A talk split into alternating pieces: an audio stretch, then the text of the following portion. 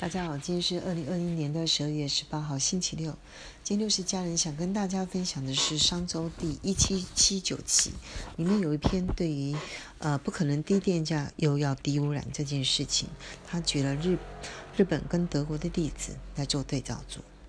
从他们的做法，我们其实也可以看看台湾到底是怎么了。好，我们先看德国的例子。德国呢，在而，日本核岛发生了剧烈的核灾之后呢，在梅克的任内呢，就确立了两个重点：一个非核家园；第二个，他们由原来的逐步减核，他们目标调整为二零二二年要完全的废核，甚至也叫出来说，只要是我们做的对，那么对我们的国家就是一个值得的。好，为什么会这样讲？因为呢。我们可以看到，他们在这个过程的努力呢，呃，做了很多非常重要的事情，也得到相当的成果。从二零零零年到二零二零年，二十年的时间，他们的绿人呢，呃，已经有百分之十增加到百分之五十。那当然，结果在这个过程里面呢，他们就付出了非常的高电价。为什么？因为它的电力成本呢，增加了一倍。那民众呢所支付的电价毋庸置疑也是全世界数一数二的贵，在欧盟是最贵的。那在台湾呢，大概也是我们的四到五倍。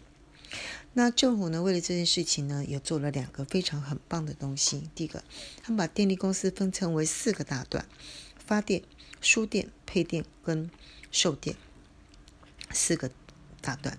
那另外第二个呢，很棒的是，他们呢做了一个透明的电力市场。让一般的人们呢，只要上电价比价网，就可以算出最适合他自己的各种用电组合。好，我们再来看看日本的例子。日本呢，它其实呢，在呃核灾发生之后，也曾经希望能够做出呃非核家园。呃，完全没有核电，但事实上呢，这个核能发电的坚持只撑了三年，他们就改为混合用电，要重启核四，呃，核电占他们能源的百分之六，呃，六分之一。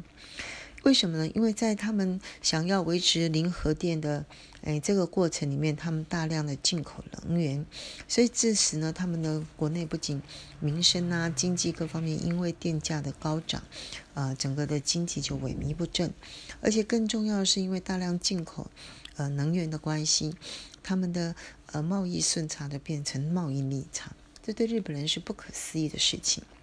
所以在二零一二年，安倍呢就把能呃呃零核改为重启百六分之一。即使他们日本形成形容核电厂就像一个没有厕所的公寓，公寓的呃建筑尽管看起来是非常的呃便利豪华，但是因为废物无处可去。所以它就像一个没有厕所的公寓一样，嗯，这真的是日本人非常有趣的一个形容词。那台湾的状况呢？我想，呃，很遗憾的，台湾人在做很多事情的最大盲点是，我们都知道能源必须要转型，事实上也知道这是一个。呃，艰难的路程有很多的痛点需要去克服，但是遗憾的是，我们对于提出解方的这一件事情却是漠然，而且是行动迟缓。所以我们看得出来，呃，其实，在十二月十八号的公投里面有两个很重要的议题，一个叫做重启核四，其实这真的是一个假议题。其实真正要面对的是缺电的未来到底要怎么应应？要重启核电吗？还是要拿一些其他的来源？或者是你要充绿能，或者是你要增加电燃气等等？还有增加电燃气就牵涉到三阶，也就是所谓的天然气呢会经过早交的问题。好，呃，我先跟大家分享到这里，嗯，祝大家假期愉快。